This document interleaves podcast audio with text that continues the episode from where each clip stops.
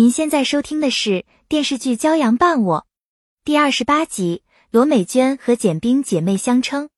盛阳、宋晨和潘柔三个人刚成立工作室，手里的资金有限。简冰答应出拍摄器材，盛阳不想让简冰找薛一鸣借摄影棚，只好硬着头皮去求废弃商场的保安队长，还买了烧鸡讨好他。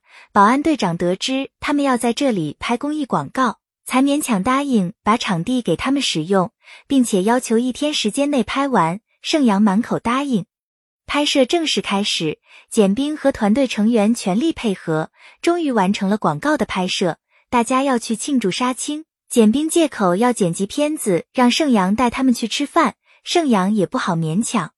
简冰很晚才回家，简双劝他远离盛阳。盛阳刚刚失业，根本不能给简冰安全感。而且他们俩之间年龄差距太大，简双极力撮合简冰和方木在一起。简冰很不耐烦，不许他再提方木，赌气换衣服去迪厅找盛阳他们散心。简冰来到迪厅才知道盛阳根本没来，他和宋晨等人开怀畅饮。盛阳回家陪父母吃完饭，突然宋晨的信息，得知简冰来夜店了，他二话没说就赶过去。简冰一见到盛阳。就拉着他上台跳舞，他们俩配合默契，很快成为舞台的焦点。宋晨和潘柔等人也一起上台载歌载舞，大家开心的不亦乐乎。盛阳担心简冰喝醉，趁乱把他拉出来喝牛奶解酒。罗美娟突然打电话给盛阳，让他明天带简冰来家里吃饭。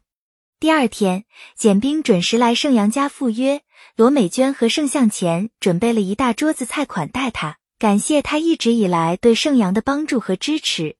罗美娟和简冰姐妹相称，还让盛阳喊她小姨。盛阳强烈抗议，可罗美娟的态度不容置疑。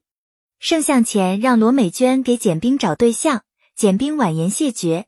他们俩你一言我一语劝说简冰，盛阳多次制止父母，他们却充耳不闻。简冰觉得很尴尬，赶忙找借口躲到卫生间。盛阳大为恼火。提醒母亲罗美娟不要乱点鸳鸯谱，她根本不听。等简冰从卫生间出来，就拉着简冰挑选她在相亲网站找的男人。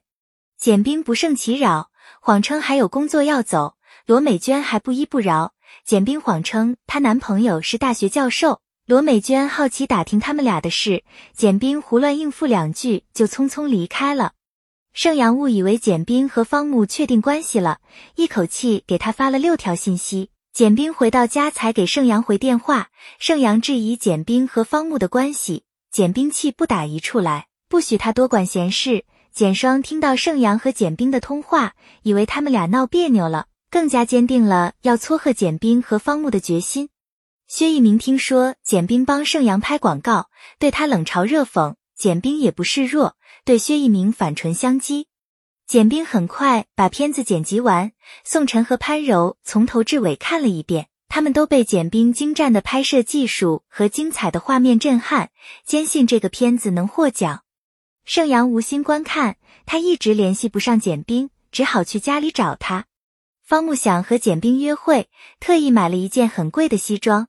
郝俊杰想向简双表白，向方木借西装。盛阳来到简冰家。